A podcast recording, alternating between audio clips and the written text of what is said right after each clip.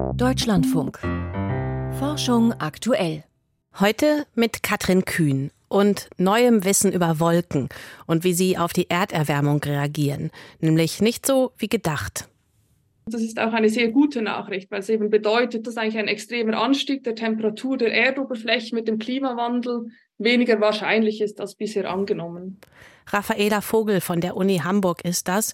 Und was ihr Team herausgefunden hat, was das für eine gute Nachricht ist, das gleich in der Sendung. Außerdem geht es um die Chemie der Weihnachtsbäckerei. Was genau Lebkuchen so besonders, so fluffig macht. Erst aber, und das ist die vielleicht schlechte Seite jetzt auch vom Advent, es ist auch Erkältungszeit. Vielleicht ein wenig in Vergessenheit geraten nach den vergangenen Corona-Wintern. Aktuell muss man aber gar nicht in den Bericht des Robert-Koch-Instituts schauen, um zu sehen, viele Menschen in Deutschland sind gerade krank. Husten, Schnupfen, Halsschmerzen, Fieber oder Kopfschmerzen. Kinder und Erwachsene, vor allem aber Kinder. Und wenn man reinschaut in den aktuellen Wochenbericht von gestern Abend zu Atemwegserkrankungen, dann sieht man, hochgerechnet ist jede, jeder Zehnte betroffen. Was ist da los, auch mit Blick Richtung Weihnachten? Darüber möchte ich jetzt mit meiner Kollegin Christina Satori sprechen, Medizinjournalistin. Christina, acht Millionen Menschen sind betroffen. Sind wir da mhm. mitten in oder am Anfang einer Erkältungswelle? Also die Europäische Gesundheitsbehörde, die hat erklärt, dass Mitte November die Grippewelle in Europa begonnen hat. Und das trifft auch auf Deutschland zu. Und wenn man sich anguckt, wie diese Wellen normalerweise verlaufen, also jetzt die Grippewelle, aber auch generell die Erkältungswelle, dann stehen wir seit November, Mitte November am Anfang. Das beschreiben die aktuellen Zahlen vom Robert Koch Institut auch. Und da sieht man schon, die Kurve für Atemwegserkrankungen generell, die liegt da schon deutlich über den Zahlen, die wir sonst um diese Jahreszeit haben. Im Vergleich zu den beiden beiden Pandemiejahren, aber auch im Vergleich zu den Jahren vor der Pandemie, sogar im Vergleich zum Jahr 2017, 2018. Das war der Winter, ähm, in dem eine sehr schwere Grippewelle über Deutschland gerollt ist. Atemwegserkrankungen, das umfasst ja verschiedene Krankheiten. Was sind mhm. denn da aktuell jetzt die häufigsten? Die häufigsten Erkältungserreger, die derzeit festgestellt werden, das sind Grippeviren und RS-Viren. Und ähm, insgesamt ist es so, dass in Deutschland über acht Millionen Menschen an einer Atemwegserkrankung leiden. Das sind so viele wie sonst in einem Jahr mit schwerer Grippewelle auf dem Höhepunkt dieser Grippewelle. Und ähm, was man auch gesehen hat, ist, dass 1,7 Millionen Menschen wegen einer Atemwegserkrankung zum Arzt gegangen sind, und zwar innerhalb einer Woche. Also das ist schon alles eine Menge. Dazu gab es noch über 80 Grippeausbrüche, vor allem in Schulen und Kindergärten. Und ähm, das ist nicht nur in Deutschland so, sondern auch in anderen Ländern Europas ist die Lage ähnlich. Bei Corona, das hatte ja ein bisschen abgeebbt, da sieht man allerdings, dass da wieder eine neue Welle beginnen könnte, weil man nämlich bei den Analysen im Abwasser, wo ja die reale Viruslast gemessen wird, das steigt wieder langsam ab an. Also da muss man mal gucken, wie sich das weiterentwickelt. Die RS-Viren, die du eben angesprochen hast, da wird ja vor allem im mhm. Zusammenhang mit Kindern ähm, drüber geredet im Moment und sie scheinen die Hauptursache dafür zu sein, dass Kinderarztpraxen und Kliniken im Moment so überfüllt sind. Wie sieht das denn bei Erwachsenen aus? Können die da auch dran erkranken schwerer? Ähm, ja, also generell können auch Erwachsene durch RS-Viren krank werden. In der Regel verläuft das dann wie eine Erkältung. Also es ist unangenehm und lästig, aber es ist meistens nicht besonders schwer und gefährlich. Eben weil eigentlich jeder das als Kind ein, zwei, dreimal schon durchgemacht hat. Allerdings muss man sagen, Menschen im hohen Alter oder auch Menschen mit geschwächtem Immunsystem, für die können die RS-Viren auch gefährlich werden. Also das sollte man im Hinterkopf haben, wenn man überlegt, ob die Großeltern vielleicht auf das kranke Kind aufpassen können. Und dann habe ich jetzt eben gelesen, mit Blick auf Kinder, bei der Charité zum Beispiel wird da jetzt reagiert und ähm, eine Art Notfallplan auch schon aufgezogen. Mhm. Ja, weil viele Kinderkliniken, viele Stationen in Kinderstationen in Krankenhäusern überfüllt sind. Und da bietet die Charité an, eine Verteilung zu organisieren, so wie man das im vergangenen Herbst mit Intensivpatienten gemacht hat. Ne? Da, falls, falls du dich erinnerst, mhm. da waren ja manche Intensivstationen auch überfüllt. Da sollte es eine Übersicht geben, wo ist denn noch ein Kinderbett frei, damit man dann gleich sagen kann, okay, das Kind kommt dorthin. Und eine große Frage ist dann ja, wie kommt das denn jetzt zu, zu diesem ganzen, diese massiven Erkrankungen, Grippe, RS-Viren, andere Erkältungserreger? Also letztlich diese schöne Diskussion über unser Immunsystem. Was mhm. passiert damit gerade? Also nachdem wir auch längere Zeit Maske getragen haben, weniger andere Infektionen hatten, also wie in der mhm. Pandemie jetzt in den letzten zwei Jahren. Vielleicht erstmal, dass wir auf die Kinder gucken. Also bei Kindern ist es so, die machen normalerweise in den ersten Lebensjahren bestimmte Krankheiten durch, zum Beispiel auch Infektionen mit diesen RS-Viren. Und das wird jetzt nachgeholt, weil in den beiden vergangenen Jahren, da haben alle Maske getragen, es gab weniger Kontakte, da haben sich viel, viel weniger Kinder als sonst damit angesteckt. Das heißt, da erkranken jetzt also drei Jahrgänge von Kindern innerhalb von einem Herbst. Also alles, was sich sonst auf drei Jahre verteilt hätte, passiert jetzt. Deswegen sind das so viele. Kann sein, dass das in eingeschränktem Sinn auch für Erwachsene gilt. Was nicht stimmt, ist, dass unser Immunsystem geschwächt ist, weil wir Masken getragen haben. Unser Immunsystem ist kein Muskel, der schwächer wird, wenn man ihn nicht trainiert. Ähm, außerdem, ich meine, keiner hat die Maske ständig getragen. Wir haben ja auch weiterhin Kontakt zu einer ganzen Reihe von Erregern oder Reizen aus der Umwelt gehabt. Was sein kann, ist, dass manchen Erwachsenen der ein oder andere Booster fehlt und dass deswegen jetzt auch so viele krank werden. Jetzt also nicht Impfbooster, sondern Virenbooster. Vielleicht ähm, wäre das gut, nochmal genau zu erklären. Ja, genau. Wie, ähm, es ist so wie das Boostern, das kennt man ja inzwischen vom Impfen. Ne? Durch die dritte Impfung, die Boosterimpfung, da wird unser Immunsystem wieder an den Erreger erinnert. Und so ist es auch bei manchen Erkältungs- oder Grippeviren. Also wenn man mit denen dann Kontakt hat in dem einen Winter, dann ist man im kommenden Jahr oft weniger anfällig dafür. Und zum Beispiel die Grippesaison, die ist ja während der Pandemie bisher quasi ausgefallen. Und deswegen erwischt es jetzt wahrscheinlich so viele, weil die halt nicht quasi geboostert wurden gegen Grippe. Das heißt aber nicht, dass unser Immunsystem schwach ist. Das sollte man nicht verwechseln. Es kann höchstens sein, dass Corona selber das Immunsystem mancher Menschen geschwächt hat und dass sie deswegen danach häufiger krank werden. Aber das ist, und das ist jetzt wichtig, das ist bisher nur eine Theorie, das ist noch nicht bewiesen. Also, dass durch die Infektion mit dem Coronavirus unser Immunsystem geschwächt wird, das ist eine Theorie bisher. Genau, genau. Daran wird auch geforscht. Ähm, das hat man aber, ähm, da hat man noch keine Ergebnisse. Man kennt das von anderen Viren, zum Beispiel von Masernviren oder Epstein-Barr-Viren. Da sieht man, wenn zum Beispiel jemand eine, ähm, Kinder eine Maserninfektion hatten, dann sind die in der Regel danach, in den Monaten und Jahren danach anfälliger für andere Krankheiten. Wie das bei Corona ist, wie gesagt, wird daran geforscht, muss man noch mal gucken, was dabei rauskommt. Akute Atemwegsinfektionen. Wie ist die aktuelle Lage? Christina Satori hat für uns auch auf die aktuellen Zahlen und Wochenberichte geschaut. Vielen Dank. Beim Thema Klima gibt es viele schlechte Nachrichten, immer wieder, aber manchmal auch gute. Und heute ist so ein Tag. Es geht um Wolken und ihre Rolle bei der Erderwärmung. So wurde bisher davon ausgegangen, dass die Wolken im Bereich der Tropen weniger werden, wenn die Temperaturen steigen. Und damit wären nicht nur sie weg, sondern auch der kühlende Schatten, den sie liefern. Mit Folgen. Viele Klimamodelle hatten sowas einberechnet, doch das war offenbar falsch. Das zeigt jetzt eine neue Studie, gerade erschienen im Fachjournal Nature, über die Lucian Haas jetzt berichtet. Für den Temperaturhaushalt unserer Atmosphäre spielen Wolken eine wichtige Rolle. Vor allem die Quellwolken in der Passatwindzone der Tropen, erklärt Raffaela Vogel, Klimaforscherin am Institut für Meteorologie der Universität Hamburg. Diese Wolken sind so wichtig, weil die Passatwindzone oder die Region, wo diese Passatwindwolken vorkommen, die decken 20 Prozent der Erde ab. Und diese Wolken haben einen großen Kühlungseffekt, denn sie reflektieren das einkommende Sonnenlicht und beschatten sozusagen den darunterliegenden Ozean. In einer Zukunft mit fortschreitendem Klimawandel und steigenden Temperaturen könnte sich das ändern. Zumindest, wenn man den Berechnungen globaler Klimamodelle folgt. Diese Modelle simulieren einen Rückgang dieser Wolken und daher eine Abnahme des Kühlungseffekts dieser Wolken mit dem Klimawandel. Also je wärmer es wird in diesen Modellen, desto stärker nehmen diese Wolken ab. Und so wird es wieder wärmer und die Wolken würden weiter abnehmen. Also ein Teufelskreis. Der Antrieb dafür ist folgender. In einer wärmeren Atmosphäre steigt in den Quellwolken mehr Feuchtigkeit in die Höhe. Im Gegenzug sinkt trockenere Luft aus höheren Bereichen ab. Rund um die Wolken nimmt die relative Luftfeuchtigkeit deshalb ab. Die Folge? Wolkentropfen verdunsten schneller und die Wolken lösen sich eher auf. So lautet zumindest eine in der Klimaforschung weit verbreitete Hypothese. Dieser Mechanismus zeigt sich eben in Klimamodellen, die eine starke Abnahme dieser Wolken vorhersagen und die auch einen starken Anstieg der Temperatur mit der Erwärmung vorhersagen. Einen Beweis, dass dieser Prozess in der Passatwindzone tatsächlich dominiert, gab es bisher aber nicht. Es fehlten real erhobene Daten. Um sie zu gewinnen, fand 2020 bei Barbados in der Karibik eine internationale Messkampagne statt. Einen Monat lang stiegen dort immer wieder zwei Forschungsflugzeuge auf. Sie waren mit verschiedensten Sensoren ausgestattet, um die Wolken und die umgebenden Luftmassen detailliert zu vermessen und ihre Dynamik zu erfassen. Dabei zeigte sich, die Luftfeuchtigkeit rund um die Wolken wird auch noch durch andere, etwas großräumigere Strömungen reguliert. Die mesoskalige Zirkulation ist ein Umweltprozess, der auf sogenannten Mesoskale stattfindet. Und das sind Skalen zwischen so 100 und 1000 Kilometer. Also viel größer als einzelne Cumuluswolken, aber auch viel kleiner als jetzt die großskalige Zirkulation, wo die großen Wetterphänomene drüber auftreten. Zirkulationen dieser Größenordnung werden in den Klimamodellen bisher allerdings kaum erfasst.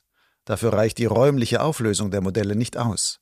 Dabei verstärken die beobachteten Muster offenbar andere Durchmischungsprozesse in der Passatwindzone. Und unterm Strich sind die sogar gut fürs Klima. Raffaela Vogel. Wir haben eben gesehen, dass eine stärkere Durchmischung nicht zu einer Abnahme der Wolke führt. Also im Gegenteil, wenn wir stärkere Durchmischung haben, dann haben wir eigentlich mehr Bewölkung. Und das ist auch eine sehr gute Nachricht, weil es eben bedeutet, dass eigentlich ein extremer Anstieg der Temperatur der Erdoberfläche mit dem Klimawandel weniger wahrscheinlich ist als bisher angenommen. Jetzt müssen Klimaforscher es nur noch schaffen, solche Effekte auch mit ihren Modellen entsprechend simulieren zu können. Derzeit arbeiten sie bereits an neuen Klimamodellen, die die dafür nötige, deutlich höhere räumliche Auflösung haben werden. Wolken sind weniger klimaempfindlich als angenommen. Was heißt das genau und wie groß ist der Effekt? Das muss jetzt berechnet werden, aber über die Erkenntnisse an sich hat Lucian Haas für uns jetzt schon einmal berichtet. Forschung aktuell. Programmtipp. Die Weltgemeinschaft will 30 Prozent der Landfläche unter Schutz stellen. Zunächst einmal, jeder, der etwas besitzt, möchte gefragt werden, bevor man seine Dinge nutzt. Wer verdient wie viel an der Artenvielfalt? How do we have equity? Und wo fallen die Entscheidungen? Es gibt eben fürsorgliche und pflegende Naturbeziehungen und es gibt ausbeuterische Beziehungen. Mehr Vielfalt, global. Wie Artenschutz gerechter werden kann.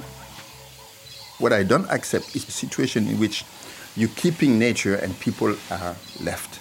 Wissenschaft im Brennpunkt. Am Sonntag um 16.30 Uhr. Mit besten Empfehlungen aus unserem Forschung aktuell Team schiebe ich jetzt einfach nochmal nach. Und das hier ist jetzt ein wenig was mit den besten Empfehlungen zum Advent. Der 1. Dezember 2022 ist heute.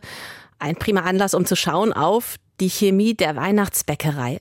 Ammoniak und Amphetamine in Lebkuchen und generell Lebkuchen. Je länger du den stehen lässt, umso schöner werden die Plätzchen. Auch da haben wir Berge gemacht. Und alle kriegten dann diese Plätzchen. Das ist meine Oma Ursula Kniesburges. 99 Jahre alt ist sie inzwischen. Und sie ist der Grund, warum wir jetzt auf die Chemie der Lebkuchenbäckerei schauen. Als Kind habe ich immer eine besondere Sorte Lebkuchen bekommen, so wie meine Oma sie schon als Kind bekam. In den Beutel und es wurde schön zugebunden. Und die kriegten dann Plätzchen und andere Geschenke. Inzwischen backe ich dieses Rezept, geschrieben noch in Sütterlin, gerettet im Advent 1944 auf der Flucht aus Schlesien. Und hineinkommen Hirschhornsalz, Pottasche und Natron. Inzwischen backe ich die Berge von Lebkuchen und packe sie in so kleine Beutel. Aber bis vor ein paar Tagen wusste ich nicht, warum genau müssen Hirschhornsalz und Co. eigentlich in diesen Teig? Warum sind sie so wichtig für Lebkuchen? Und warum, um Himmels Willen, stinkt es immer so furchtbar im ersten Moment, wenn ich die frisch gebackenen Sachen aus dem Ofen hole? Zum Glück haben wir einen Doktor der Chemie in der Redaktion, Arndt Reuning, und er hat mir alles erklärt, direkt vor Ort in der Weihnachtsbäckerei. Draußen ist es schon dunkel. In Katrins Küche beleuchtet warmes Licht den Herd und die Arbeitsfläche. Fürs Weihnachtsbacken hat sie schon alles vorbereitet.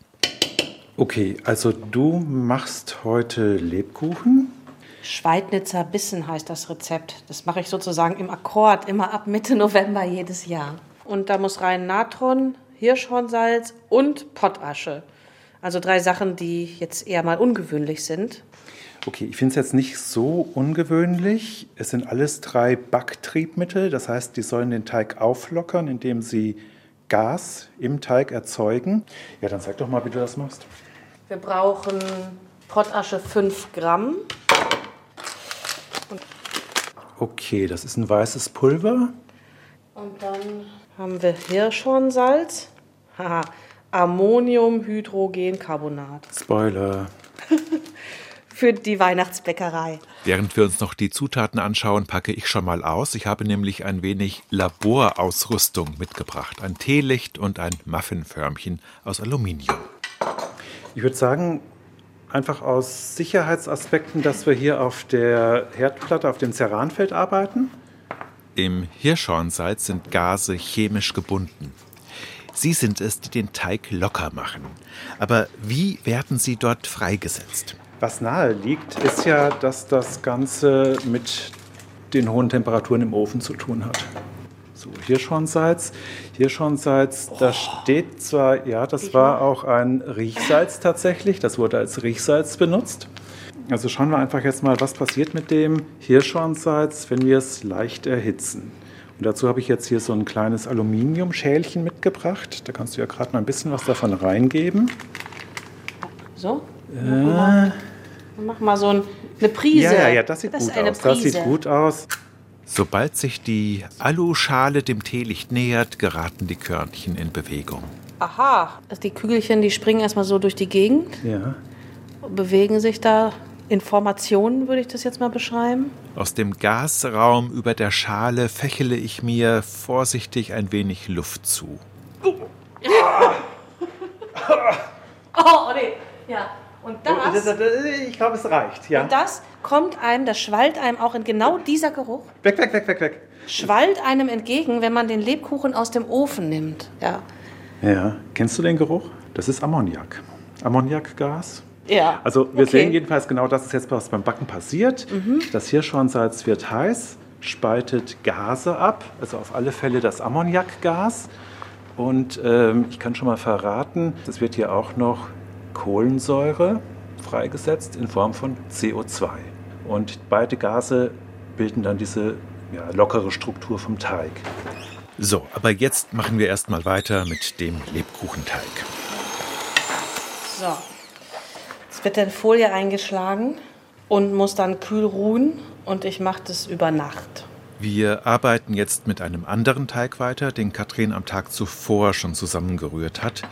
Sie rollt diese schokobraune Masse auf einem Blech aus, ganz dünn, und dann schiebt sie sie in den Ofen. Ist aufgeheizt und dann kommen die rein. Und dann muss ich unbedingt noch was loswerden. Also, Hirschhornsalz.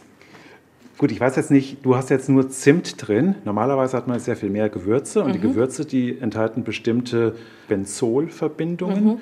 Und diese Benzolverbindungen, die reagieren mit dem Hirschhornsalz und bilden Amphetamine. Aha. Also Lebkuchen sind Kekse auf Speed. Aha. So, Zeit für einen Blick in den Ofen. Und da würde ich auch sagen, der sieht goldbraun aus. Genau, dann holen wir den mal raus. So, und hier, also dann am besten den Ofen mache ich dann immer schon ein bisschen auf, dann entfleucht da Geruch. Ja, ja, man riecht. So. Oh, es riecht nicht weihnachtlich, muss ich sagen. Es kommt noch. Wenn es verfleucht ist, das Gas. Es ist wichtig bei dem Teig, dass ähm, der nicht zu dick sein darf. Also wenn man Hirschhornsalz verwendet, dann kann man damit keine Kuchen backen, weil einfach dann zu viel Ammoniak im Teig drin bleibt und das hat einen Eigengeschmack. Ja, okay. Was nicht alles hinter dem Haushaltsschulensatz Lebkuchenteig herstellen steckt. Lebkuchen und Ammoniak und warum das wichtig ist, dass sie so fluffig werden. Und was ich noch gelernt habe von Ant Reuning, man sollte nicht nur die Ammoniakbrise aus dem Backofen nicht einatmen, sondern auch was wichtig ist zur Backtemperatur. Denn Hirschhornsalz enthält auch Stickstoff und Stickstoff kann bei Hitze mit dem vielen Zucker reagieren und so Acrylamid bilden, wie bei Pommes also. Wer also auch Lebkuchenbäcker ist, Temperatur unter 180 Grad halten, das kann da helfen. Und damit Ende der Weihnachtschemie und äh, Zeit für die Wissenschaftsmeldung. Piotr Heller ist dafür jetzt da. Zwei Malaria-Impfstoffe haben in Tierversuchen vielversprechende Ergebnisse erzielt. Es handelt sich um mRNA-Impfstoffe, die US-Mediziner entwickelt haben. Sie sollen den Organismus dazu bringen, Antikörper zu produzieren, die wiederum zwei unterschiedliche Funktionen erfüllen. Die einen hindern den Malaria-Parasiten daran, in die Leber vorzudringen, die anderen schwächen seine Fähigkeit, sich zu vermehren. Die Forscher haben die Impfstoffe nun an Mäusen getestet und die Ergebnisse im Fachblatt NPJ Vaccines beschrieben beschrieben. Die Impfung habe demnach in einem hohen Maß Malaria-Infektionen verhindert. Die Studie sei ein Schritt hin zu einem Impfstoff, den man an Menschen testen könnte. Andere Malaria-Impfstoffe, etwa ein Präparat von der Universität Oxford, wurden Menschen bereits in klinischen Studien verabreicht. Es gibt eine Pflanze, die die Farbe ihrer Blüten mehrfach verändern kann. Blüten, die einmal ihre Farbe ändern, sind der Wissenschaft lange bekannt. Dass es auch welche gibt, die ihren Farbton hin und her wechseln, haben Biologen aus Tokio nun festgestellt. Sie haben diesen Vorgang bei einer in Japan heimischen Vertreterin der Weinrebengewächse beobachtet, wie sie in den Scientific Reports darlegen. Die Blüten dieser Pflanze wechseln zwischen Pink und Orange. Bei der Farbänderung sei eine Anreicherung von Carotinoiden entscheidend. Vitamin A ist von diesen Stoffen abgeleitet. Das Team will den Färbeprozess nun genauer verstehen. Irgendwann könnte dieses Wissen dazu beitragen, die Anreicherung von Nährstoffen in Nutzpflanzen zu beschleunigen. Nach mehreren geplatzten Ankündigungen präsentiert die Gehirnchip-Firma Neuralink jetzt einen neuen Termin für Tests an Menschen. In sechs Monaten wolle man mit den klinischen Studien beginnen. Das erklärte Firmenchef Elon Musk gestern. Man bemühe sich um eine Genehmigung bei der US-Arzneimittelbehörde FDA. Neuralink arbeitet an Hirnimplantaten, mit denen man Computer bedienen kann. Als Anwendungen schweben Musk die Gedankensteuerung von Maschinen oder die Wiederherstellung des Sehsinns bei Blinden vor. Bei klinischen Studien hängt das Unternehmen seinem Zeitplan hinterher. 2019 hatte Musk eine FDA-Genehmigung am Ende des Jahres 2020 in Aussicht gestellt. Danach sprach er davon in diesem Jahr, also 2022, mit den Tests an Menschen zu beginnen. Neuralinks Konkurrent Synchron ist etwas weiter und hat sein Gerät dieses Jahr erfolgreich in das Hirn eines Patienten eingepflanzt. Professionelle Geschirrspüler könnten dem Darm schaden. Das liegt daran, dass die Maschinen Klarspüler auf dem Geschirr zurücklassen. Die Chemikalie findet dann über das Essen ihren Weg in den Darm, so die Befürchtung eines Forscherteams aus der Schweiz. Um zu prüfen, was der Klarspüler im Darm anrichtet, haben die Wissenschaftler typische Mengen davon im Labor auf Zellhaufen aufgetragen, die in der inneren Darmschicht ähneln. Während die Zellen bei hohen Dosen starben, wurden sie bei niedrigen Dosen durchlässig. Gold für Schmuckstücke aus verschiedenen antiken Städten hatte denselben Ursprung. Konkret geht es um Gold aus Troja, einer antiken Siedlung auf der Ägäisinsel Limnos und der Stadt Ur in Mesopotamien. Das berichten Archäologen aus Deutschland, Griechenland und Österreich im Journal of Archaeological Science. Ihre Entdeckung war nur dank eines tragbaren Lasers möglich, mit dem sie vor Ort im Archäologischen Nationalmuseum in Athen mikroskopische Proben aus dem Geschmeide entnahmen. Es ist nämlich verboten, die Halsketten, Ohrringe und Anhänger aus dem Museum zu entfernen oder sichtbare Spuren daran zu hinterlassen. Diese Einschränkungen haben genaue Untersuchungen des Goldes bislang verhindert. Sternzeit 1. Dezember. Mond, Jupiter, Eismond. Heute Abend ziehen der zunehmende Mond und der Jupiter die Blicke am Südhimmel auf sich. Der strahlend helle Planet steht etwas oberhalb des Mondes. Unser Trabant hat eine staubtrockene Oberfläche ohne Wind oder Tektonik. Dort haben sich im Laufe der Jahrmilliarden zahllose Krater von Asteroideneinschlägen angesammelt. Dagegen ist der Jupitermond Europa von einem Eispanzer bedeckt, der sich offenbar laufend verändert. Ende September raste die NASA-Sonde Juno in nur 350 Kilometern Abstand an Europa vorbei. Dabei nahm sie die bisher besten Bilder der Eislandschaft auf. Zahllose Spalten durchziehen die Oberfläche dieses Mondes. An vielen Stellen ist offenbar Eismatsch hervorgequollen, der dann wieder gefroren ist. Wie die Daten früherer Missionen zeigen, befindet sich unter dem Eispanzer Europas ein mehrere Kilometer tiefer Ozean aus flüssigem Wasser. Auf der Oberfläche sind kaum Krater zu sehen. Sie ist also nur einige Millionen und nicht Milliarden Jahre alt. Ansonsten hätten sich viel mehr Einschlagspuren erhalten müssen. Die NASA stellt die Aufnahmen der Raumsonde ins Internet und fordert Himmelsfans auf, sie beliebig zu bearbeiten etwa den Kontrast und die Farbgebung zu verändern und dann wieder hochzuladen. Meist zeigen diese Bilder die Details noch viel klarer als die Rohdaten. Juno widmete sich bisher vor allem Jupiter selbst, nimmt nun aber auch die großen Monde ins Visier. In den kommenden zwei Jahren soll die Raumsonde mehrfach an Io vorbeiziehen, auf dem es zahlreiche aktive Vulkane gibt. Das war's für heute von Forschung aktuell. Ich bin Katrin Kühn und sage auch dieses Mal Danke für Ihre Zeit. Und gleich in Wirtschaft und Gesellschaft mit Günter Hetzke ein Thema, wie viel haben die Menschen jetzt im Krisenjahr 2022 gespendet? Eine erste Prognose.